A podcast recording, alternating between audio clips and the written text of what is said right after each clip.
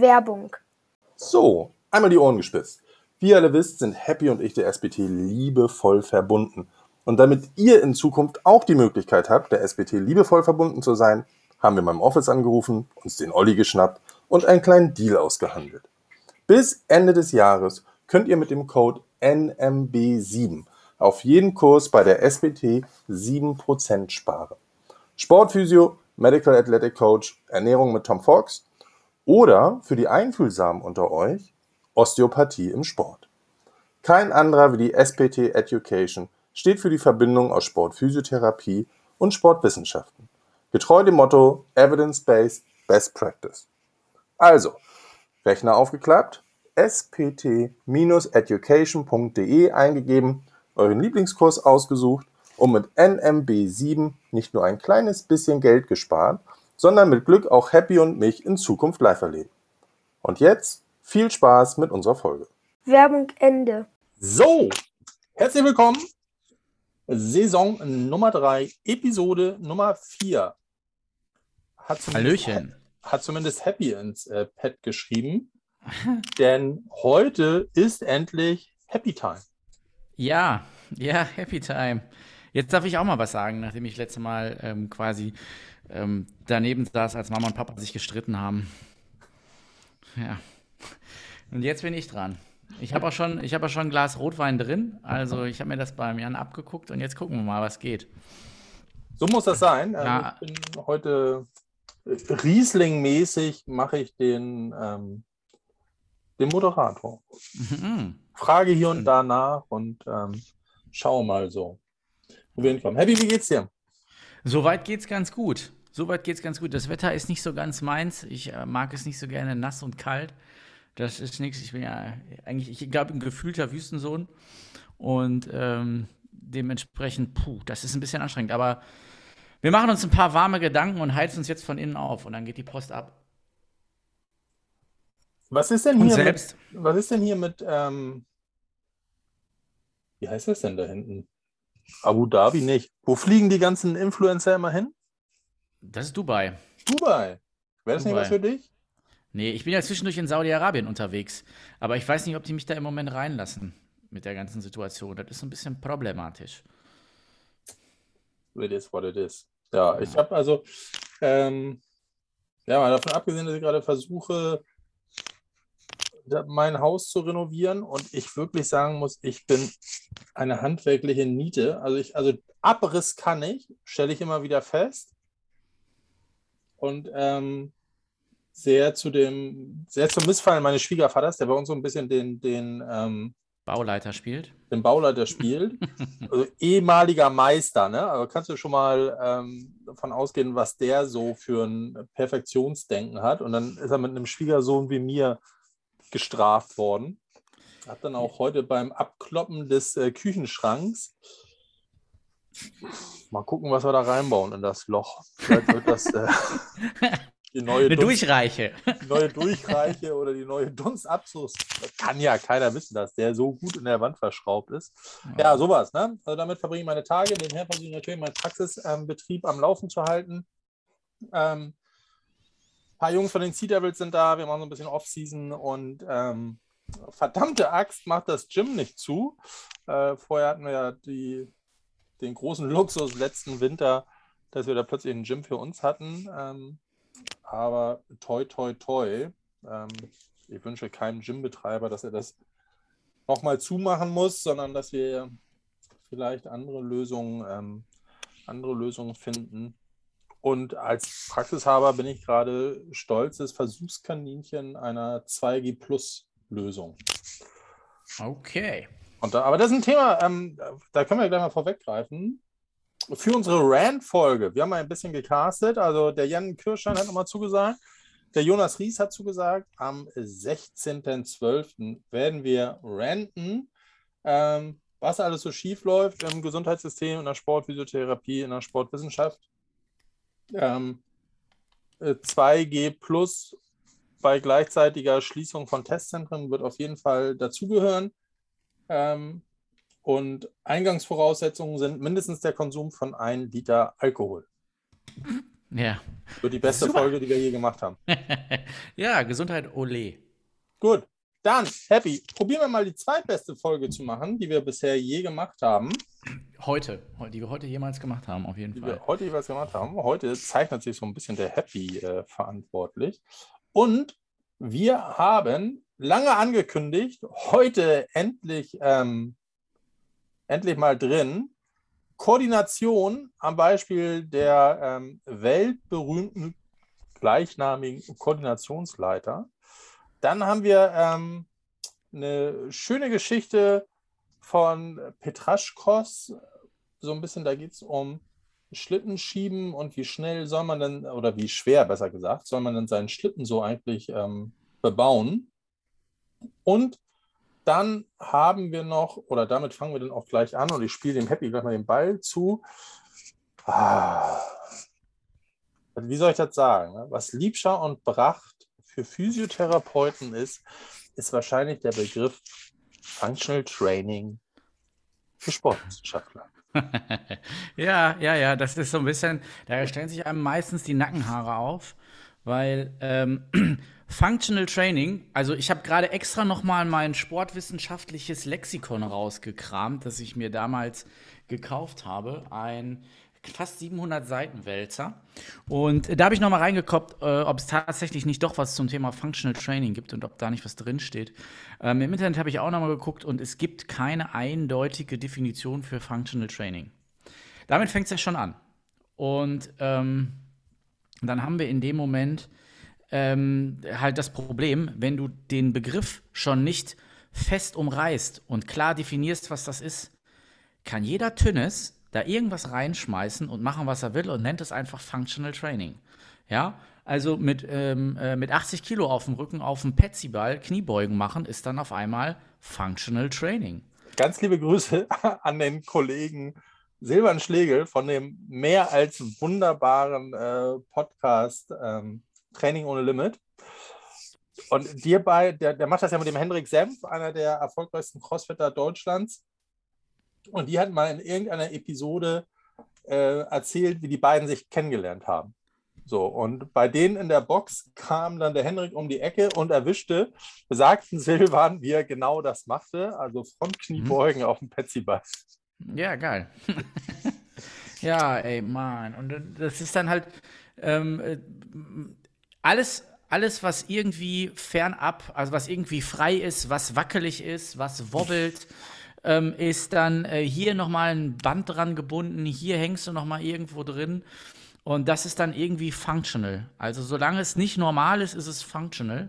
Und ähm, wenn das Wort, was von der Fitnessindustrie so ein bisschen geprägt wurde, wenn das dann in den seriösen Sport Einzug hält und dann wir halt, halt diese Durchmischung haben, ne, wo du halt so ein paar ohne das jetzt, wer weiß wie böse zu meinen, vielleicht ein bisschen provokant, so ein paar Hobbytrainer, so ein paar äh, Fitfluencer, ähm, die dann der Meinung sind, weil sie ein paar Follower haben, irgendwelche Leute auch ähm, betreuen können, auch teilweise Profisportler, Fußballer und so weiter, um noch ein paar mehr Klicks zu generieren. Und da kommt dann halt so ein Stuss dabei rum. Ne? Also, das dann, ja, wie gesagt, mach eine Kniebeuge auf dem Balance-Pad und die ist auf jeden Fall besser.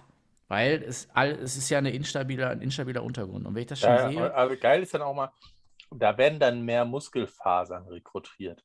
Ja, natürlich. Das ist oh, grausam. Grausam. Ähm, naja, auf jeden Fall kann man das eigentlich relativ schnell abfrühstücken. Functional Training.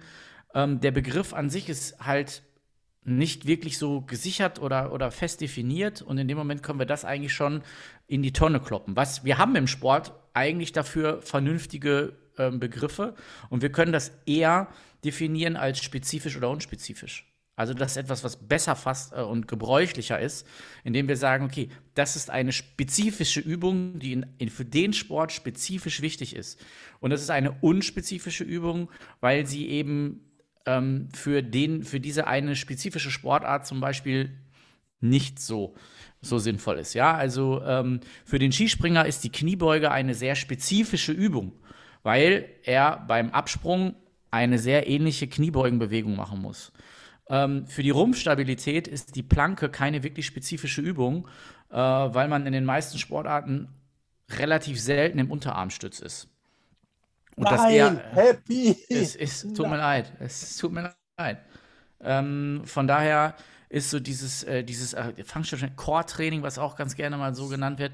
Äh, und das wird dann versucht mit, äh, was habe ich heute noch gehört? Heute sagte mir jemand, ähm, Helene Fischer macht elf Minuten Unterarmstütz.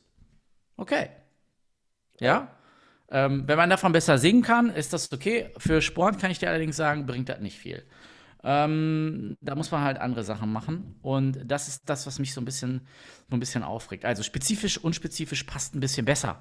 Und ähm, um da mal so eine kleine Brücke zu schlagen, schon zu dem, was wir später machen können, ist man, dass man, dass man schon mal sagt, okay, also eine spezifische Übung, ja, das ist eine Übung, die ist häufig fertigkeitsorientiert. Also wir werden heute so ein bisschen über, so ein bisschen versuchen, die Sportwissenschaft ähm, nochmal so ein bisschen das Koordinationstraining ein bisschen genauer zu fassen. Also wir haben die spezifische Ebene, das ist eher so fertigkeitsorientiert und wir haben eine unspezifische Ebene, die ist eher fähigkeitsorientiert. Und ähm, da werden wir jetzt nochmal sehen, also diese Wackelbretter und was es da alles gibt, das ist nicht kompletter Nonsens. Also bevor die Leute jetzt schon die ersten ähm, ähm, Hate-Mails schreiben ähm, und sagen, Jungs, was, was quatscht ihr da? Ähm, nee, nee, nee, wir, diese, die, der Einsatz von irgendwelchen Balance-Pads und, und, und Koordinationsübungen, der ist nicht komplett Quatsch. Die Frage ist, wann wird das eingesetzt, mit welcher Zielsetzung? Ja? Und da müssen wir erstmal so grob sagen, okay, was ist denn jetzt so, was ist denn jetzt spezifisch, was ist unspezifisch, das haben wir gerade schon geklärt, und was ist fähigkeitsorientiert und was ist fertigkeitsorientiert. So, kennst du da den Unterschied? Ich. Ich höre heute nur zu. Ach so, ja, okay, pass auf.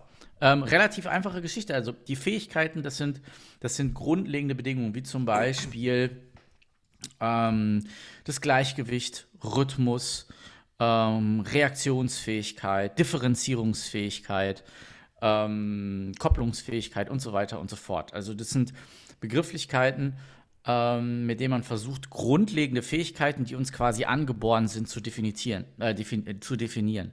Und eine Fertigkeit ist innerhalb dieser ähm, Fertig äh, Fähigkeiten eine angeworbene oder eine erworbene Zusatzleistung.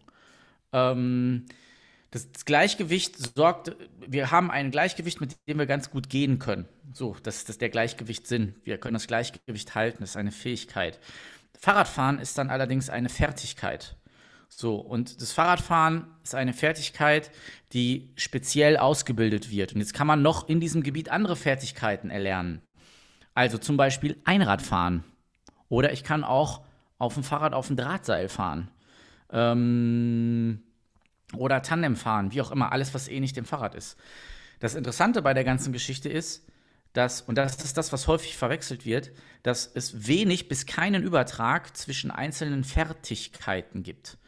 Und ähm, da sind wir schon äh, bei einem ganz, ganz wichtigen Punkt, dass wir, dass wesentlich weniger Übertrag stattfindet bei koordinativen Training, als man eigentlich denkt. Ja, also Beispiel in der Physiotherapie ähm, was ich häufig sehe, ist, da werden Leute auf ein Wackelbrett gestellt, ähm, mit der, unter der Berücksichtigung, dass man damit zum Beispiel Umknicken vermeidet, weil dann die Sensomotorik besser ist im Fuß und so weiter und so fort. Ja gut, wenn ich jetzt, wenn mein Sport daraus besteht, auf einem Bein auf so einem, auf so einem Balance-Pad zu stehen, dann, dann ja. Aber im Normalfall ist es so, dass ich entweder einen Fußballschuh anhabe oder einen anderen Schuh ich habe meistens einen festen Untergrund. Ähm, und selten mache ich meinen Sport auf irgendwelchen RX-Pads. Von daher ähm, ist, kann man da schon sagen, der Übertrag ist relativ gering, wenn, wenn überhaupt gar nicht vorhanden. Und das, das kann man sich dann in dem Moment sparen. So. Also, ähm, was, was mir wichtig ist, Punkt 1, Functional Training ist ein Begriff aus der Fitnessindustrie. So. Und im seriösen Training kann man den vielleicht mal im Bereich funktionell anwenden. Ja, aber da muss man dann auch wieder diskutieren, was ist denn jetzt bitteschön funktionell? Was ist denn die Funktion eines Muskels. Die Funktion eines Muskels ist zu kontrahieren. Und dann kann man gegebenenfalls nochmal darüber sprechen, ähm, ähm, ob es jetzt ein Prime Mover ist oder nicht, ob es ein stabilisierender Muskel ist, ob er wirklich viel bewegt und so weiter. Aber da wir auch meistens in Muskelketten reden, ist da schon schwierig zu fassen, was jetzt funktionell und nicht funktionell ist. Da passt dann eher der Begriff spezifisch, unspezifisch. Und in dem Zusammenhang muss man sich mal ganz kurz Gedanken machen, das haben wir gerade gemacht, was sind Fähigkeiten, was sind Fertigkeiten. Und da ist wichtig zu wissen, der Transfer von einzelnen Fertigkeiten, also von, von der einen Fertigkeit auf die andere, der ist selten bis gar nicht gegeben. Kleines Beispiel noch dazu: Ein ehemaliger Kommilitone von mir hat ähm, Gleichgewichtstraining untersucht äh, in seiner Diplomarbeit und ähm, hat ein Gleichgewichtstraining im Wasser gemacht auf so einem Schwimmbrett. Da sollten die Leute halt drauf stehen, einbeinig und darauf ein bisschen Gleichgewicht halten. Und hat dann das Ganze auf Land wieder gemessen und den Übertrag auf Land gefunden, äh, versucht zu finden, auch so ein Posturometern. So, da kannst du ja so eine Messeinheit anschließen. Und siehe da, die Leute haben irgendwie ein acht- oder zehnwöchiges ähm, Balancetraining gemacht im Wasser auf den Pads. Kein Übertrag für, für Land. Also, obwohl es immer noch eine Balanceübung ist, obwohl es auf einem Bein stattfindet, ja, es ist ein anderes Element, wo kann man eigentlich sagen, das ist schon eigentlich ziemlich gleich, ist äh, kein, ist kein wirklicher Übertrag gefunden. Und das äh, lernt man, kriegt man ja auch ganz einfach mit. Nur weil jemand Fahrrad fahren kann, kann er noch lange nicht Einrad fahren. Das ist ein riesengroßer Unterschied, wenn da ein Rad fehlt. Oh ja, ja. Äh, als, als Vater einer Tochter, oh ja. Genau. Was man aber sehr wohl sagen kann, und das ist auch wichtig in dem Zusammenhang zu verstehen, ähm, du kannst, wenn du viele einzelne Fertigkeiten ausprägst, machst du, schulst du quasi die Fähigkeit und daraus kannst du schneller die neue Fertigkeit lernen. Ja, ähm, Beispiel ähm, aus, aus einer anderen Disziplin, ähm, wenn ich Gitarre spielen kann, ja, und ich will besser Gitarre spielen, dann würde ich auch keinem Klavier in die Hand drücken und sagen, so, dann spiel jetzt mal Klavier. Ähm, also das Klavierspielen macht mich beim Gitarrespielen nicht viel besser. Aber die, das Grundverständnis von Musik wird besser geschult. Und wenn ich ähm, Gitarre spielen kann, wenn ich Klavier spielen kann und vielleicht Klarinette spielen kann, dann fällt es mir relativ leicht oder leichter, vielleicht noch Posaune zu lernen oder Geige, als jemanden, der das als allererstes Instrument halt Posaune oder Geige spielt. Also die Musikalität im Hintergrund, das ist das eine so eine, eine Art Grobform, sehr unspezifisch. Das kann man ganz gut, das kann man, wenn man in der Breite trainiert, kann man diese, dieses Gefühl dafür schulen und dann lernt man eine neue Fertigkeit in diesem Bereich schneller. Aber wie gesagt, nur weil ich jetzt Klavier spielen kann, heißt das noch lange nicht, dass ich einen guten Übertrag auf die Gitarre finde. Jetzt fragt sich der Physiotherapeut, wenn wir über Functional ähm, Training sprechen, was ist denn mit Winkelnachbildung? Also wenn ich versuche, Winkel, die also Power Position ist ja so das beste Beispiel. Ne? Ja. Dieses, äh, dass viele Sportarten ähm, aus dieser Power Position starten oder sich wiederfinden. Ähm, da würde sie ja zum Beispiel eine Viertelkniebeuge anbieten. Also macht es Sinn, in meinem Krafttraining zu versuchen, die Winkel nachzubilden, die in meiner Primärsportart gefordert sind. Oh, da setzt man sich jetzt in die Nesseln, wenn man sich auf eine Seite schlägt. Ähm, ich weiß, ähm, dass es einige Verfechter gibt, die ganz klar sagen, hey, die Funktion trainierst du nur in deiner Sportart. Das bedeutet, dass du ähm, ähm, diese, diese, diesen ganzen Kram mit Quarter Squats, Half Squats und so weiter dir komplett knicken kannst. Mach eine Basiskraftentwicklung und da gehst du immer Full Range of Motion. Und den Übertrag machst du dann auf dem Platz. Es gibt aber auch genug Leute, die sagen, na, also ähm, es ist schon ganz praktisch, wenn man mal in diesen, in, auch in den Arbeitswinkeln dann mal ein bisschen mehr Ladung drauf packt. Ähm, weil man da einfach noch mal in der Lage ist, kurzfristig mehr Spannung auf das Gewebe zu bringen, auch beim Krafttraining.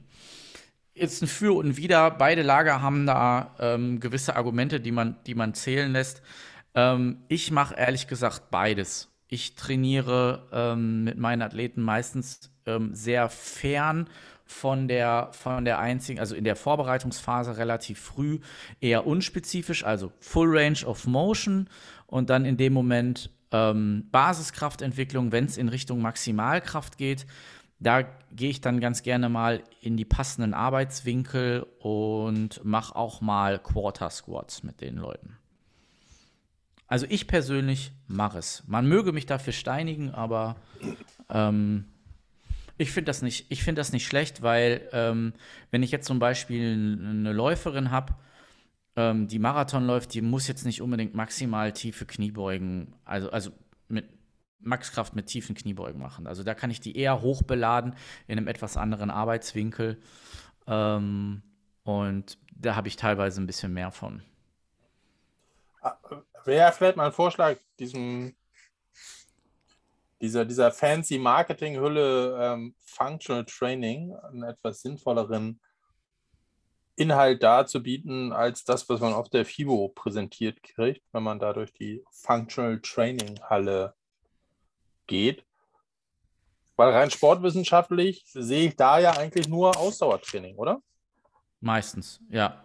Und halt viel Zirkustraining. So, ne? Also, es wird halt, also, ne, functional, die Leute haben jetzt auch so ein Bild vor dem Kopf. Also, du siehst im Prinzip ein Klettergerüst, dann siehst du da ein paar Taue und dann wird relativ, eigentlich relativ unspezifisch gearbeitet. Ähm, mit der Idee, dass man da natürlich einen Profit in der Spezifik für hat, für den jeweiligen Sport. Ähm, prinzipiell sind viele Übungen, die da stattfinden, gut für den allgemeinen Sportler. Das muss man halt nochmal differenzieren. Also wenn ich jemanden habe, der eine allgemeine Fitness entwickeln will, hey, dann ist eine Bewegungs, haben wir gerade gesagt, möglichst viele Fertigkeiten trainieren, sehr Crossover, mal hier, mal das probieren, mal das probieren, um sich die allgemeine Fitness zu erhalten. Auf jeden Fall gut und sinnvoll. Also da macht eine ein sehr unspezifisches Fun Functional Training schon Sinn. Wenn wir uns allerdings über Sport oder Leistungssport unterhalten, dann geht es immer um eine gewisse Spezifik. Und ähm, der Bobfahrer wird jetzt nicht unbedingt ähm, von ähm, 3x20 Sekunden Battle Rope ähm, profitieren. Das ist, das hat das eine hat mit dem anderen nichts zu tun. Der braucht Dampf in den Beinen und da profitiert er eher von, von dem Eisen, von der Beinpresse, von Kniebeugen ähm, weil das doch sehr spezifisch in dem oder viel spezifischer in dem Bereich oder in die Richtung, äh, Richtung geht, als das, was er ähm, auf, dem, ähm, auf dem Klettergerüst übt. Ja, vielleicht kann man das so nochmal zusammenfassen, ne? dass man sagt so, äh, also wenn es darum geht, zu einer Primärsportart zuzubringen, Zubringerübungen zu machen, ähm, dann ist dieser ganze Functional Fitness Circus halt Bullshit. Ja, weil es einfach, die Intensitäten sind nicht hoch genug, ähm, die, die Spezifizierung und der Kraftqualität ist nicht gegeben und es ist am Ende des Tages ist das so ein Ausdauerzirkus. Ne? Genau. Ähm, aber als eigenständige Trainingsart, wenn nicht sogar eigenständige Sportart, ja, ähm, die, die Crossfitter mögen es mir verzeihen, aber könnt, man könnte ja sagen, die seriöseste Sportart äh, von Functional Training ist dann vielleicht am Ende CrossFit. Das kann man, das kann man so ungefähr sagen, ja. Genau. Ja. So, weil, also auch ich habe diesen, also ich muss ja auch sagen, bei uns im Gym stehen ja auch, gibt es zwei Räume, wo so ein Tower steht. Ähm, nimmt viel Platz weg. Ja, also. Geil ne, Kniebeugen machen könnte. Ja, ich hab's, ich hab's halt. Ähm, die, die, die Sache ist ja die, also das haben wir ja gerade schon so ein bisschen rausgearbeitet.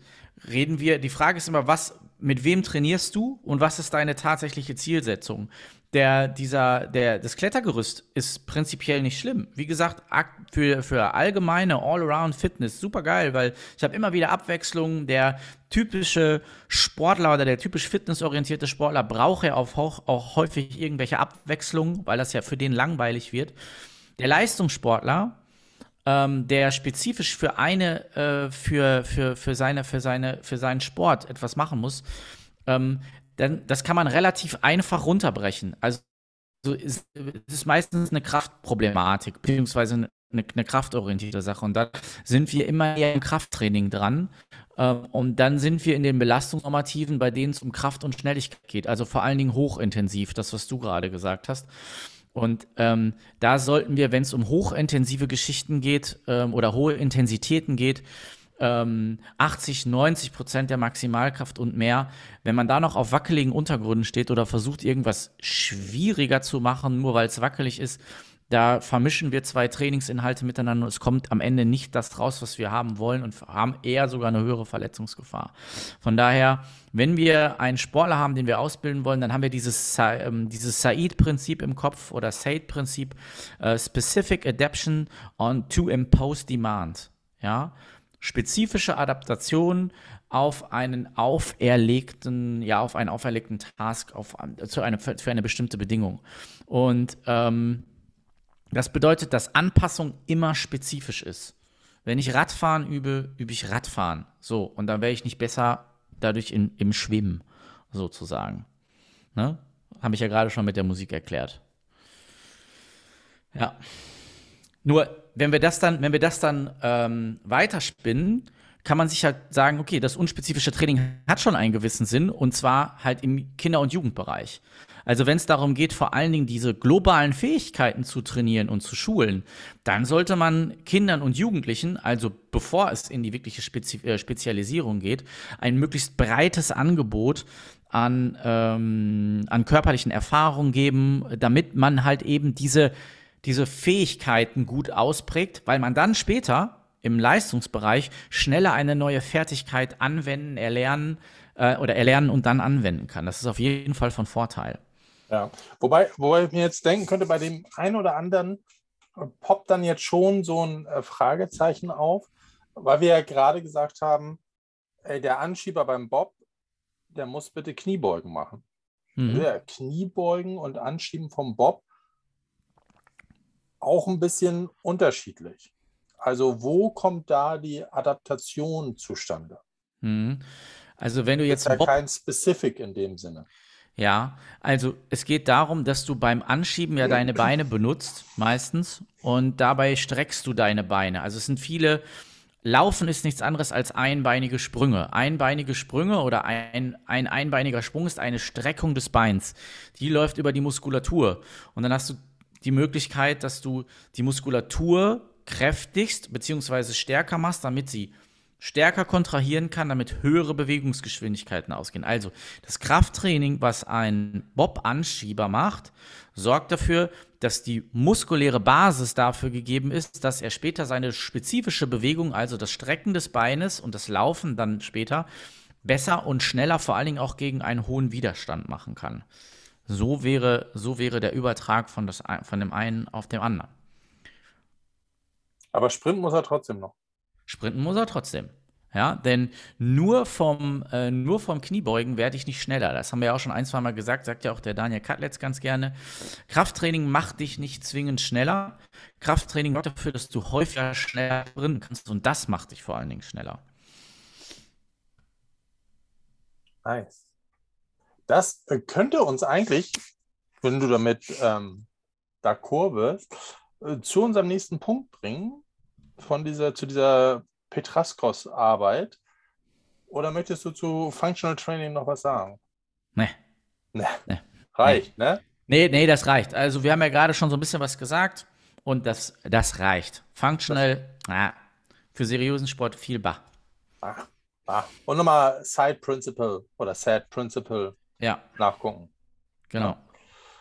Sehr schön. Genau. Ähm, wo wir bei dem Bobfahrer sind und wo wir bei dem, ähm, bei dem Anschieben sind und bei dem Sch Schlittensprint sind, gab es jetzt ähm, letztens ganz interessanten Post von Strength and Conditioning Science. Auf jeden Fall auch eine Seite, die man sich bei ähm, Instagram mal bookmarken kann. Und äh, die haben eine Arbeit von dem Petraschkos vorgestellt, auch schon aus 2016. Ähm, das ist auf jeden Fall Open Source bei ResearchGate vorhanden. Da packen wir euch den Link in die Show Notes. Und der hat sich so ein bisschen angeguckt, ähm, was ist der oder gibt es da Vor- und Nachteile in Bezug auf Resisted versus Unresisted, also gegen Widerstand, Sprinten oder einfach frei Sprinten. Was kann man da so, was kann man da so machen? Ähm, das Fazit gleich mal vorneweg, dass er gesagt hat, okay, es sieht so aus, äh, dass die Kombination aus Resisted und Unresisted den größten ähm, Erfolg hat. Also auch da kann man ja sagen, okay, da können wir uns ein paar Prinzipien der Trainingswissenschaften zu Gemüte führen, dass wenn ich immer nur den einen Reiz ähm, dem, dem Körper aussetze, dann gewöhnt er sich schneller daran, als wenn ich immer wieder ähm, mal was anderes einführe, das aber in der Gesamtheit ähnlich ist, also so ein bisschen das, was ähm, undulierendes Training auch versucht hat abzubilden. Also beste Entwicklung von Sprintfertigkeiten ist die Mischung aus Resisted and Unresisted Sprints. Und was ich bei der, bei der Arbeit von den Petraschkos dann noch ganz spannend fand, ist, dass die da so ein bisschen unterschieden haben, was möchte ich denn trainieren? Beschleunigungsphase oder Max Speed. Und je nachdem, worauf ich, worauf ich abziele, gibt es so ein bisschen Unterschiede ähm, in der Beladung des Schlittens. So, und jetzt äh, habe ich ja gerade so ein paar Footballer da, die bei mir die, die Off-Season machen. Und auch da war es so, dass wir quasi den ersten Teil, ähm, das läuft bei uns unter dem schönen englischen Begriff Foundation Building gemacht haben. Das war ähm, sehr hypertrophielastig, die Entwicklung allgemeiner Kraftfähigkeiten. Und da haben wir noch keinen großen Unterschied zwischen Line und Skill, so wird es im Football beschrieben, äh, gemacht. Und jetzt wartet dann so ähm, ab Weihnachten die zweite Phase und da fangen wir dann so ein bisschen an zu differenzieren und dann kannst du zum Beispiel sagen, okay, so ein Liner, der muss schnell sein auf den, auf den ersten fünf Metern und, und die Skill-Leute, also Receiver, Linebacker, Cornerbacks, was da so alles gibt im Football, die ähm, sind eigentlich eher interessant in der, in der Max-Speed-Entwicklung, einfach auch, weil sie längere Distanzen laufen. Und was Herr Petraschkos da in seiner Arbeit ähm, postuliert hat, ist, dass wenn ich diese Beschleunigungsphase, also das, was sich auf den ersten zehn Metern abspielt, ähm, verbessern will, dann sollte ich zusehen, dass die, dass die Schlittenlast so zwischen 20 bis 45 Prozent von meinem Bodyweight beträgt während ich, wenn ich die Max Speed verbessern will, maximal 10% von meinem Bodyweight on top setzen will. Das hat auch ein bisschen was damit zu tun, dass wenn diese Schlitten zu schwer werden, ich dann auch ähm, meine, meine Adaptation bzw. Ähm, meine Innovation so ein bisschen, bisschen verändere und nicht mehr nah am, am Sprinten bin. Die Frage, die sie mir jetzt stellt, Happy und ähm, da würde ich den Ball mal so zurück ins Feld der, der Sportwissenschaften spielen, ist, wenn ich mit so einem leichten Schlitten sprinte, gerade wenn es ein Schlitten ist, den ich vor mir her schiebe, dann habe ich eher das Gefühl, dieser Schlitten überschlägt sich gleich. Ja, also bei mir wären jetzt ähm, 10 Prozent, wären bummelige 12 Kilo. Das ist nicht viel. Würde es da nicht mehr Sinn machen, so Max-Speed-Geschichten, zum Beispiel so über Bergab-Sprints zum Beispiel, zu forcieren? Ähm, jein. Also erstmal, wenn du so hohe Geschwindigkeiten, ähm, also wenn es um der erste Punkt, wir müssen differenzieren zwischen maximaler Geschwindigkeit und Beschleunigung. Das hat unterschiedliche ähm, das ist ein unterschiedliches Anforderungsprofil und basiert auf etwas unterschiedlichen Prinzipien. Ähm, es gibt Leute, die können verdammt schnell beschleunigen, ja, äh, und es gibt Leute, die haben extrem hohe Maximalgeschwindigkeiten. Ähm, und da ist, da, ist ein, da ist ein Unterschied in der ähm, Art und Weise der Kontraktionsform der Muskulatur, langer DVZ, kurzer DVZ, also Dehnungsverkürzungszyklus, in dem wir arbeiten. Ähm, das eine ist sehr DVZ-orientiert, also die, die, maximalen Geschwindigkeiten. Da geht es um kurze Bodenkontaktzeiten, ähm, die ähm, also extrem schnelle Bewegungen ähm, bedeuten, also extrem schnelle Bewegungsmuster auch ähm, benötigen. Und wenn du dann anfängst, einen schweren Schlitten zu schieben oder zu ziehen, dann verändert sich das Bewegungsmuster, es kommen nicht mehr die kurzen Bodenkontaktzeiten zustande. Und in dem Moment kannst du sagen, dass es da wenig bis keinen Übertrag auf die Laufleistung gibt für maximale Geschwindigkeiten. Da sind wir ziemlich genau bei dem, was wir gerade schon gesagt haben. Wenn du schnell sprinten wirst, maximale Geschwindigkeiten, dann musst du halt häufig maximale Geschwindigkeiten laufen und so wenig wie möglich Störgrößen eigentlich haben. Und da kann man dann darüber sprechen, ob man vielleicht leicht bergab läuft oder ob man mit Rückenwind läuft. Das hatten wir auch schon in einer, in einer Folge. Ähm, oder sich gegebenenfalls einen, also da geht es dann um maximale Geschwindigkeiten und so weiter. Oder eine Variante ist halt auch noch, sich einen Schlitten hinten dran zu binden. Ja, dann haben wir mehr Widerstand. Eigentlich wollen wir häufig den Widerstand eher erleichtern.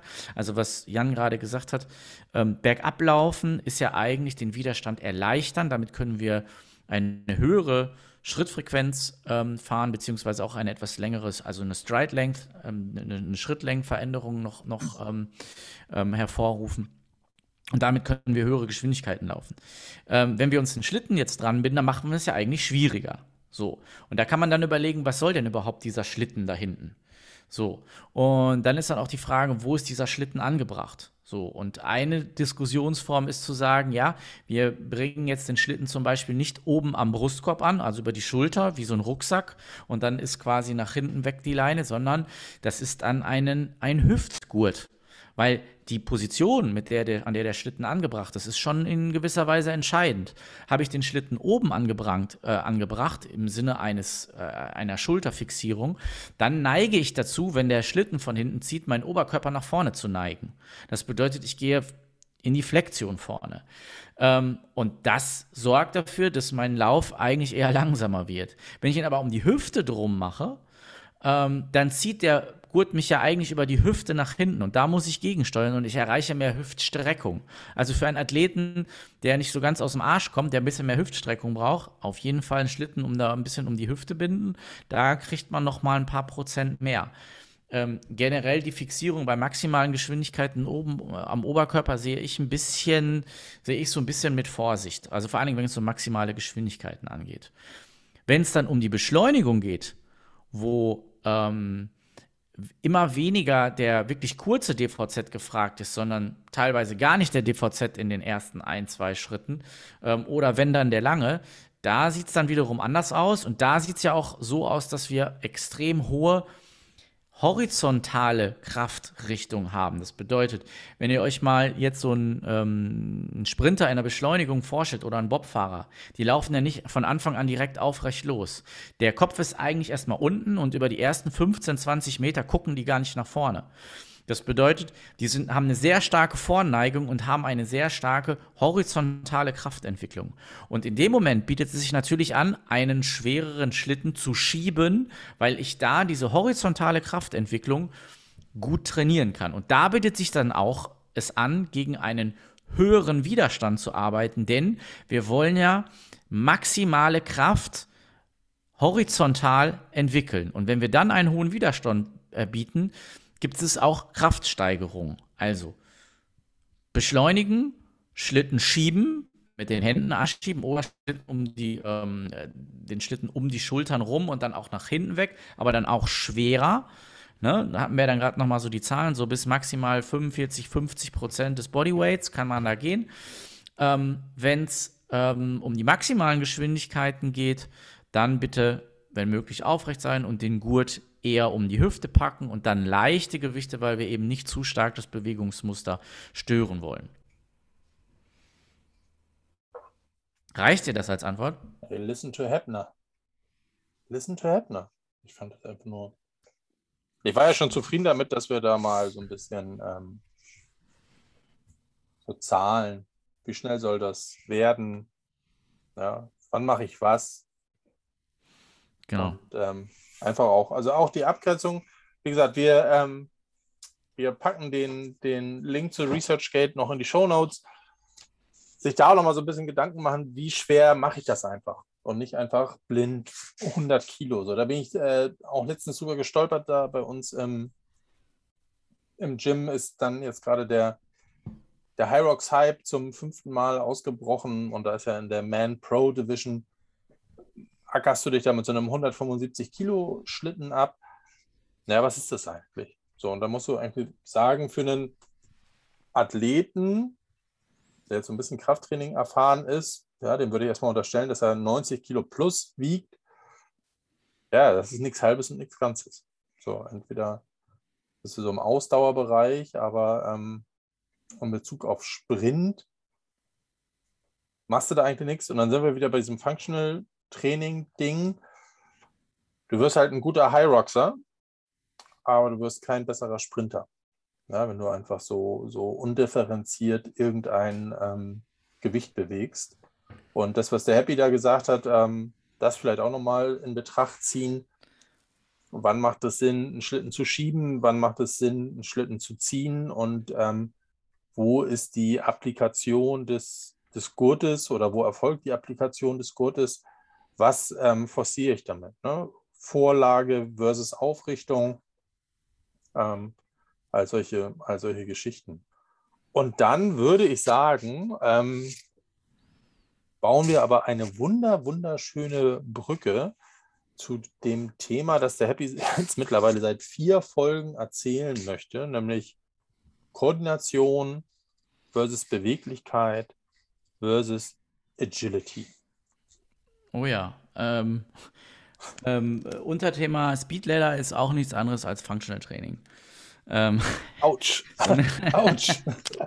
äh, nein, also, ähm, es, da, auch da müssen wir wieder anfangen, sauber zu definieren und voneinander zu differenzieren.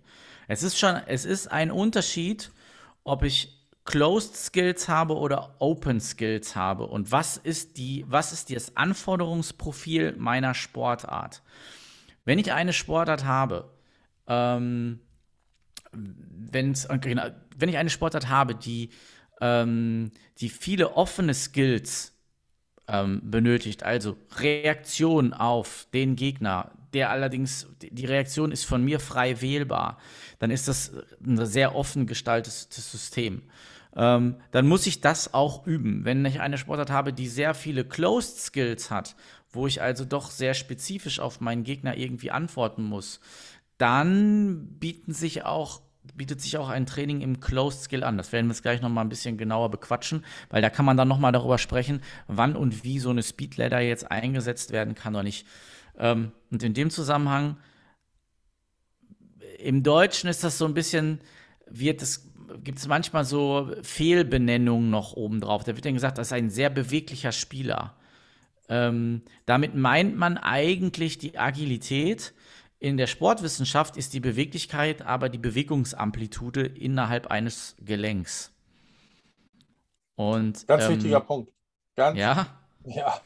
Also ähm, musste ich auch noch mal mein Trainingslehre-Skript oder habe da an dem Punkt noch mal so mein Trainingslehre-Skript überarbeitet, weil ich glaube, was ein ganz großer Fehler ähm, in der Physiotherapie ist. Und da ich auch mit dem, mit dem Christian Klein ähm, herzhaft diskutiert, als die diesen, ähm, dieses Präventionsscreening auf den Weg gebracht haben, ist, dass man jetzt sich eins mal klar machen muss. Also, per Definition ist die maximale Be Beweglichkeit des Bewegungsausmaß in einem oder mehreren Gelenken. Ne? Ja. Im besten Fall ist es das aktive Bewegungsausmaß. Ja. Aber, und, und das ist der ganz wichtige Punkt, den man sich klar machen muss, es wird in der Regel statisch gemessen. Ja, Neutral-Null-Methode ähm, können die meisten Physiotherapeuten wahrscheinlich hoch und runter beten, sind sie das gesamte erste Lehrjahr ähm, mit konfrontiert worden.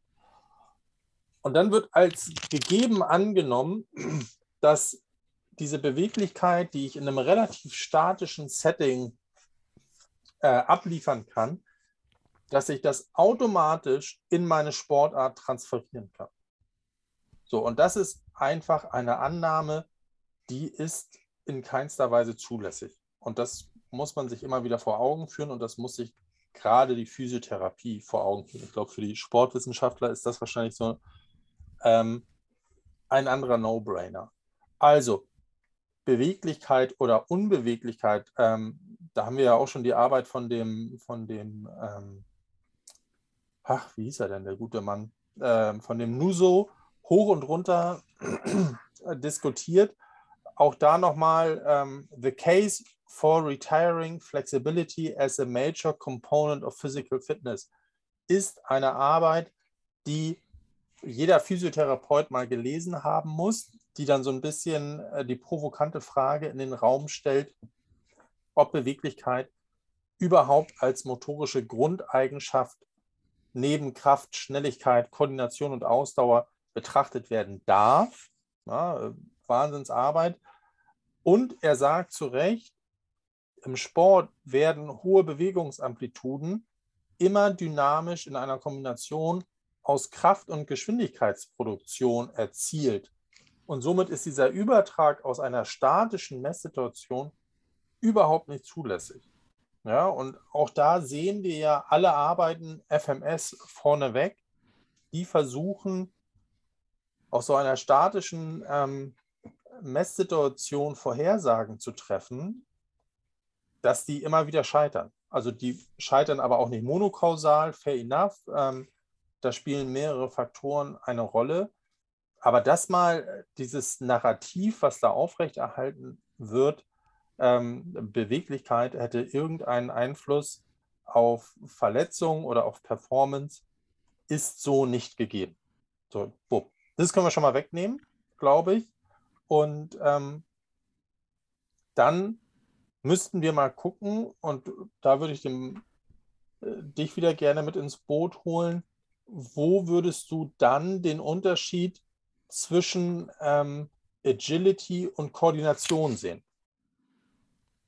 Okay, okay, okay. Erstmal, ähm, wir haben gerade über Beweglichkeit gesprochen. Und da muss man nochmal differenzieren, aber das wäre vielleicht, das, wär, das passt heute nicht in die Folge, ähm, der Unterschied zwischen Mobilität und Flexibilität. Ja, also Beweglichkeit ist nicht gleich Beweglichkeit. Ne? Man muss immer noch gucken, wie mobil ist jemand? Das ist das, was du quasi schon so durch die Blume angesprochen hast. Wie mobil ist jemand und wie flexibel ist jemand? Das ist, da ist ein Unterschied. Wenn ihr darauf Bock habt, dass wir das noch mal ein bisschen zerpflücken, könnt ihr uns das ja mal ähm, zukommen lassen. Das wird jetzt hier zu lange dauern, das nochmal genau aufzudröseln und dann nochmal genau zu gucken, was jetzt was ist und ähm, für was jetzt das was ist. Es gibt auf jeden Fall einen Unterschied. Wenn ihr darauf Bock habt, meldet euch mal. Ansonsten würde ich dann mal ähm, äh, auf das nächste Thema gehen, so Agility und Koordination. Ähm, ja, man muss sich erstmal überlegen, was ist denn, was ist denn genau Agility? Wie ist Agility ähm, definiert? Ähm, und das bedeutet, ähm, Agility ist im Prinzip ein, ähm, ein Open Skill, so wie ich das gerade schon gesagt habe. Also ich gebe eine offene Antwort oder ich gebe eine Antwort auf eine, eine Reaktion auf das, was zum Beispiel mein Gegner tut. Ähm, Beispiel Tennis. Äh, Im Tennis muss ich sehr agil sein, denn ich habe ja keine vorher abgestimmte Choreografie mit meinem, mit meinem Gegner, der sagt, also ich spiele jetzt dreimal Longline, dann spiele ich Cross, dann spiele ich dir den Ball Vorhand so zurück und dann spielst du den mit der Rückhand so. Das findet ja so nicht statt. Der Gegner hat ja eigentlich genau das Gegenteil im Sinn, eben das zu machen, was ich nicht erwarte. Das bedeutet, es kommt irgendein Ball, auf den ich reagieren muss und dann muss ich selber noch entscheiden, mache ich jetzt umlaufe ich zum Beispiel den Ball, spiele die Rückhand nicht und mache daraus eine Vorhand. Also ähm, es ist eine, eine Durchführung von, von, ein, von, von Bewegungen, die relativ frei ist. Wohingegen ein Closed Skill ähm, das ist dann zum Beispiel die tatsächliche Speedladder oder einfach nur ein Richtungswechsel. Das bedeutet ein Linienlauf. Ich laufe fünf Meter geradeaus, nach fünf Metern ist die Linie, da soll ich abstoppen und ich soll wieder zurücklaufen. Ich weiß ganz genau, wie ich abstoppen soll, ich weiß, wann ich abstoppen soll und ich kann das vorher planen. Es kommt irgendwann das Signal, da muss ich auf ein Signal reagieren, ja, dass ich ein paar Meter loslaufen muss, aber das ist am Anfang eine Reaktion. Es ist nicht so, dass ich voll sprinte und dann kommt irgendwann der Pfiff und dann muss ich in irgendeine Richtung mich bewegen. Das ist wieder was anderes, ja. Ähm, wenn es vorgeplant ist und ich sagen kann, okay, das sieht so und so und so aus. Oder Beispiel Slalomlauf, ja. Also, die ähm, Skifahrer, die wissen ganz genau, wo wie welche Stange steht und können ihre Turns sehr haargenau planen. Closed Skill. Offener Skill ist, würden wir Agility oder so urdeutsch im Koordinationstraining ähm, wäre es auch zum Beispiel Handlungsschnelligkeit. Wir würden das im Bereich der Schnelligkeit in den Bereich der Handlungsschnelligkeit setzen. Und da muss man jetzt wieder überlegen, wie werde ich denn dabei schnell? Also wer ist, was macht denn hohe Agility aus? Und da muss man sich das einmal zerpflücken und mal überlegen, wie groß ist denn jetzt die, also was gehört zu, zu, zu Agility? Also du hast eine motorische Komponente, Ne, ganz klar. Wie schnell können meine Muskeln kontrahieren? Wie schnell kann ich gewisse Bewegungen durchführen? Und du hast eine kognitive Komponente, denn du musst ja auf deinen Gegner reagieren. Das bedeutet kognitiv und motorisch. Und wie sich herausstellt, also wenn man den, den alten Studien nach ähm, Meinl Schnabel ist das, glaube ich, wenn man darauf hört, ähm, dann geht man davon aus, dass wir, dass wir zwischen 70 und 80 Prozent des Zeitbedarfs auf die Kognition schieben müssen und nicht auf die Motorik.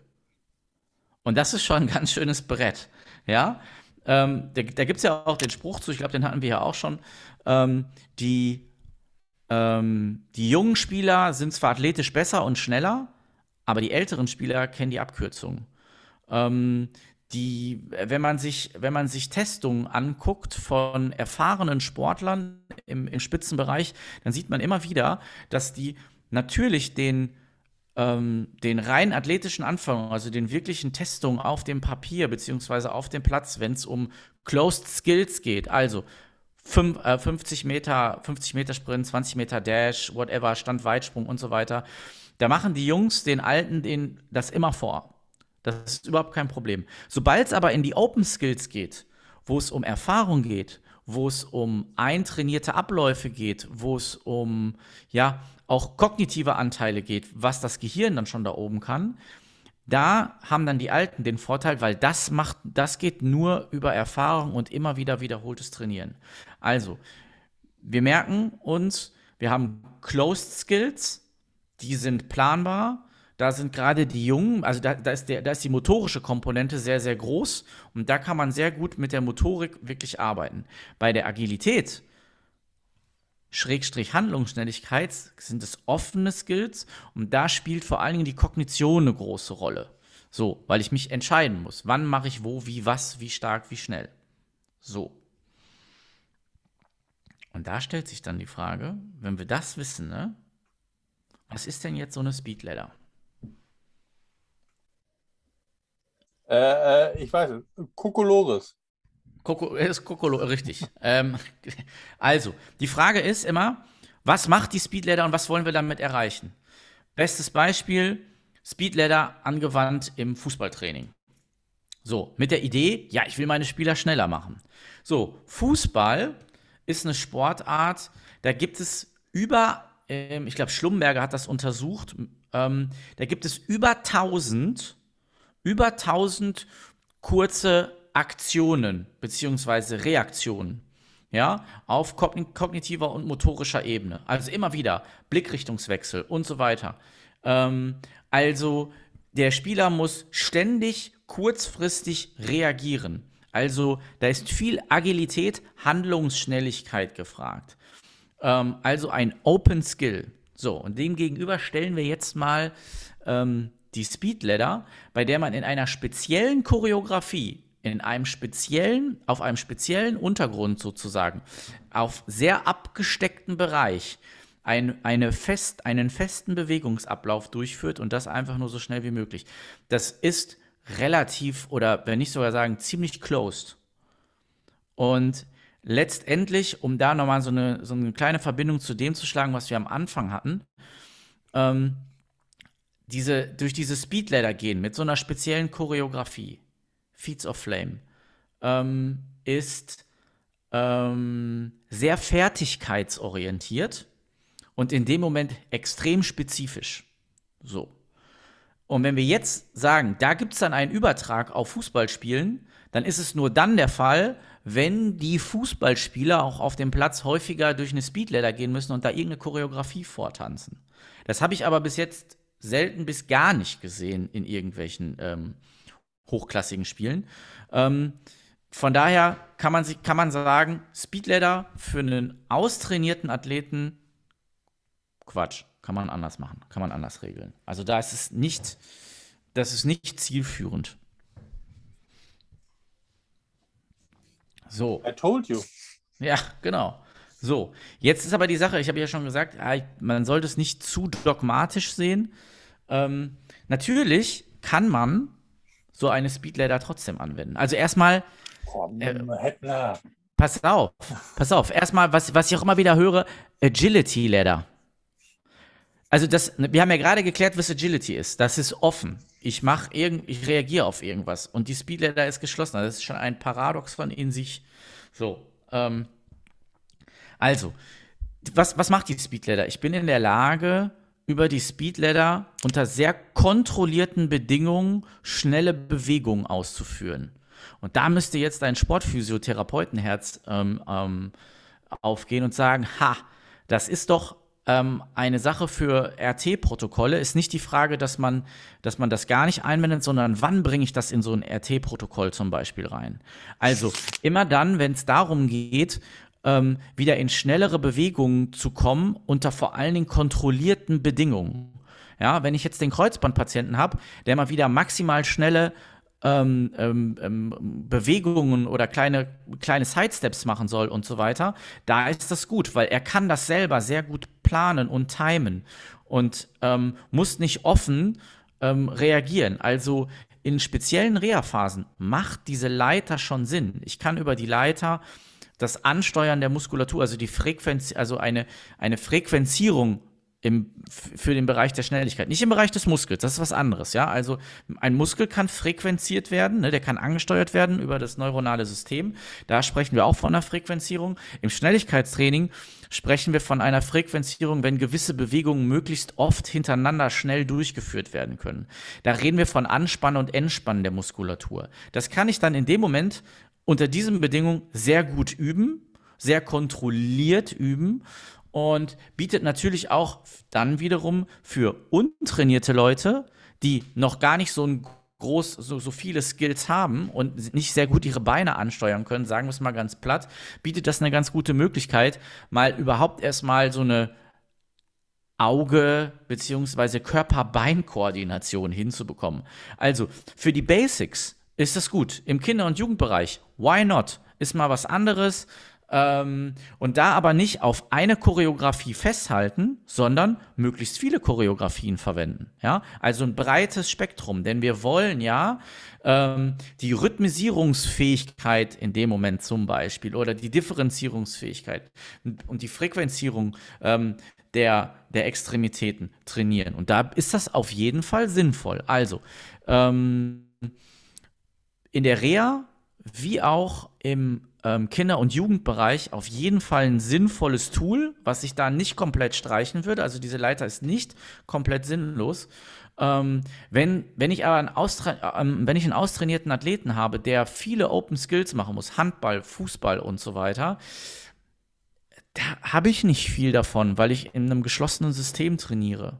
Und da bringt es mich eher weiter, wenn ich das auch in so einem System trainiere.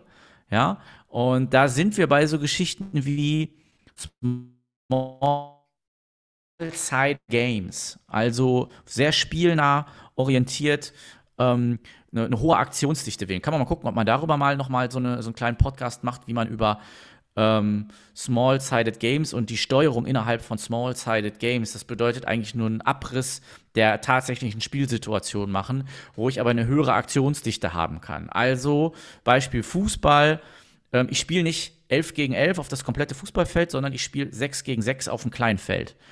Und damit kann ich die Aktionsdichte massiv erhöhen. Ja, ähm, je nachdem, wie groß ich das Feld gestalte, wie ich das mit den Pausen gestalte und so weiter und so fort. Also da gibt's, haben wir euch auch eine Studie dazu gepackt, die mal so Small-Sided Games ähm, mal mit ähm, anderen Trainingsmethoden vergleicht, beziehungsweise auch mit der, ich glaube, mit der Agility Ladder, mit der Speed Ladder. Ähm, und ähm, oh Wunder, wie sich rausstellt, sind die Small-Sided Games den anderen Sachen überlegen, weil es halt sehr wiederum fußballspezifisch ist. Ja, also sehr allgemein ausgeprägt. Ja. So. Amen. Amen. Also ja, das ist, ähm, mir jetzt als äh, Vater eines Corona-geplagten Fünftklässlers aufgefallen, dass das vielleicht ein unterhaltsames Tool sein könnte, um mal vorwärts laufen, rückwärts laufen, Richtungswechsel und so spielerisch zu integrieren. Genau und man dann sagen könnte, okay, darüber bilden wir dann einfach Routinen aus. Und was sind Routinen? Routinen sind äh, kognitive Erleichterung. Ja? Das ja. heißt also, wenn ich einem Ball hinterherlaufe, dann muss ich mir nicht noch Gedanken machen, ähm, ob ich es überlebe, drei Schritte rückwärts zu machen. Richtig. Da gehe ich mit und ähm, ja, Rea, Rea, ganz ehrlich, muss ich ja mitgehen. Ähm, ich glaube, an der Argumentationsweise kommt man nicht vorbei, dass du irgendwann so im, im Übergang von Return to Sports hin zu Return to Play auch wieder die Frequenzierungsfähigkeiten ähm, hochsetzen muss und das, was du sagst, das Hinstellen eines sicheren Settings, eines Closed Skills, ja, zu sagen, okay, das ist die Schrittfolge. Ähm, ist dann immer gut, oder meine Erfahrung ist, womit ich gute Erfahrungen gemacht habe, dann diesen Pattern Zahlen mitzugeben, dass man wirklich sagt, okay, zähl die Bodenkontakte mit und darüber einfach das wieder, wieder hinbekommt. Bei einem ausgebildeten, gesunden Athleten, das, was der Happy ja auch nochmal ähm, ausgearbeitet hat, es ist Zeitverschwendung. So. Und man darf nicht den Unterschied oder man muss sich diesen Unterschied ganz bewusst machen, was ist ein Open Skill und was ist ein Closed Skill. So, ja. und, und, und da mit deinem, ähm, wie heißt dieses im Englischen, Cherokee? Äh, dieses überkreuzende Beine? Ja, Karioka oder so, ja. Ne? Also da irgendwie wie so ein kleiner Brasilianer durch die Leiter zu, zu tänzeln hat halt nichts mit dem wirklichen Leben zu tun. Genau. Also man kann jetzt, man könnte jetzt auch noch mal sagen, ja, in Sportarten, wo ich doch sehr feste Laufwege habe und da haben wir teilweise, haben wir das beim American Football, wo gesagt wird, ja, du läufst jetzt 10 Meter geradeaus und dann machst du einen harten Cut in die und die Richtung. Da kann man dann darüber sprechen, ob gegebenenfalls diese Closed Skills, wo wir dann wieder über Richtungswechsel sprechen oder halt den Gebrauch der Leiter, dass das gegebenenfalls Sinn macht, ja. Ähm, oder beim Basketball, wo du auch teilweise doch sehr spezifische Spielzüge hast, da kann man noch mal drüber diskutieren. Ähm, aber bei diesen typisch europäischen Sportarten, die ein bisschen freier sind und etwas weniger diese, Spielzü diese ganz fixen Spielzüge haben, ähm, und je offener das wird, wie gesagt, desto weniger kannst du eigentlich damit was anfangen. Dann ist es Basistraining, ja, aber davon wirst du, wenn du ähm, die Basis einmal ausgebildet hast, im Leistungsbereich nicht mehr großartig profitieren oder eigentlich gar nicht. Und die Zeit kann man sich dann sparen, um zum Beispiel wieder ähm, Small-Sided Games zu machen oder ähm, Krafttraining. Genau, richtig. Ey, äh, besser wird es nicht mehr, glaube ich. Machen wir an dieser Stelle einen Deckel drauf. Mhm. Ich glaube ja. Also wenn, wenn euch noch irgendwas fehlt da draußen, dann könnt ihr das gerne noch einfach nochmal an uns schreiben ähm, und dann nochmal nachhaken. Dann werden wir das nochmal ein bisschen genauer durchgehen. Ähm, was mir wichtig ist, ist Speedladder mit Vorsicht zu genießen. Denkt daran, dass es ein Unterschied, ein riesengroßer Unterschied ist, ob es geschlossen oder offen ist. Ja, geschlossen bezeichnen wir in der, Sport, in, in der Sportwissenschaft auch als COTS. C-O-D-S, Change of Direction Speed. Also wie gut kann ich geplant meine Geschwindigkeit ähm, verändern, beziehungsweise den, den, den Richtungswechsel vollführen. Und Agilität ist das Reagieren auf etwas. Und bei der Agilität ist der Großteil der Zeit, des Zeitbedarfs die Kognition. Und das muss ich mittrainieren. Ich muss also dieses Entscheiden mittrainieren. Und ähm, wenn ich, das kann ich nur in den jeweiligen Spielsituationen, weil ich daraus lernen muss. Das ist das, was ich meinem, meinem Gehirn hinbekomme. Also ich kann 70.000 Mal durch irgendeine Leiter rennen, davon werde ich im Spiel einfach nicht besser, weil, weil ich die PS, die ich, diese zwei, drei PS, die ich in, diesem, in dieser Leiter vielleicht gewonnen habe, überhaupt nicht umsetzen kann, weil ich, weil, weil ich, den, weil ich das Brain nicht dazu habe. ja.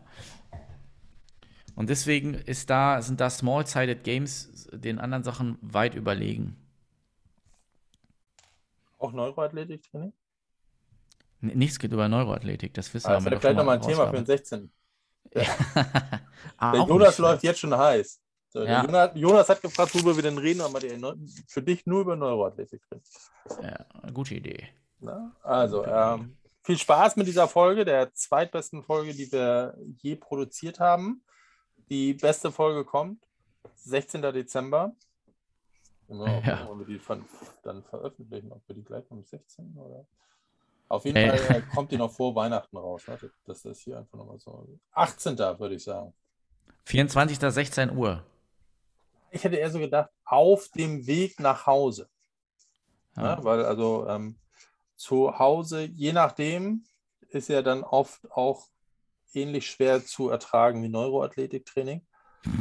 Und Dass man da einfach auch weiß, wir fühlen mit euch. Ja. Happy, ey, ich danke dir für deine Ausführungen. Wie immer Ja, ein hochinteressanter Ritt durch die Sportwissenschaften. Ja, ich hoffe, es war nicht zu verwirrend. Wie gesagt, wenn Fragen sind, meldet euch. Ähm, aber es hat auch mir Spaß gemacht und gar nicht so rantig wie gedacht eigentlich, oder? Nee, ne? Ein bisschen wenig getrunken. Aber das äh, übe, mein Freund, übe. Ja, Wie gesagt, ähm, Qualifikationsnorm für den 16. ist ein Liter Alkohol in einer Stunde. In diesem Sinne, viel Hm. Spaß mit dieser Folge und äh, wir hören uns im Dezember. Bleibt anständig, kommt gut durch die 28. Welle. und äh, lasst euch nicht ärgern. Jetzt lassen wir es die Bundeswehr regeln. Watch. Schlimmer, schlimmer geht es immer. Also, Attacke. bis zum nächsten Mal. Tschüss.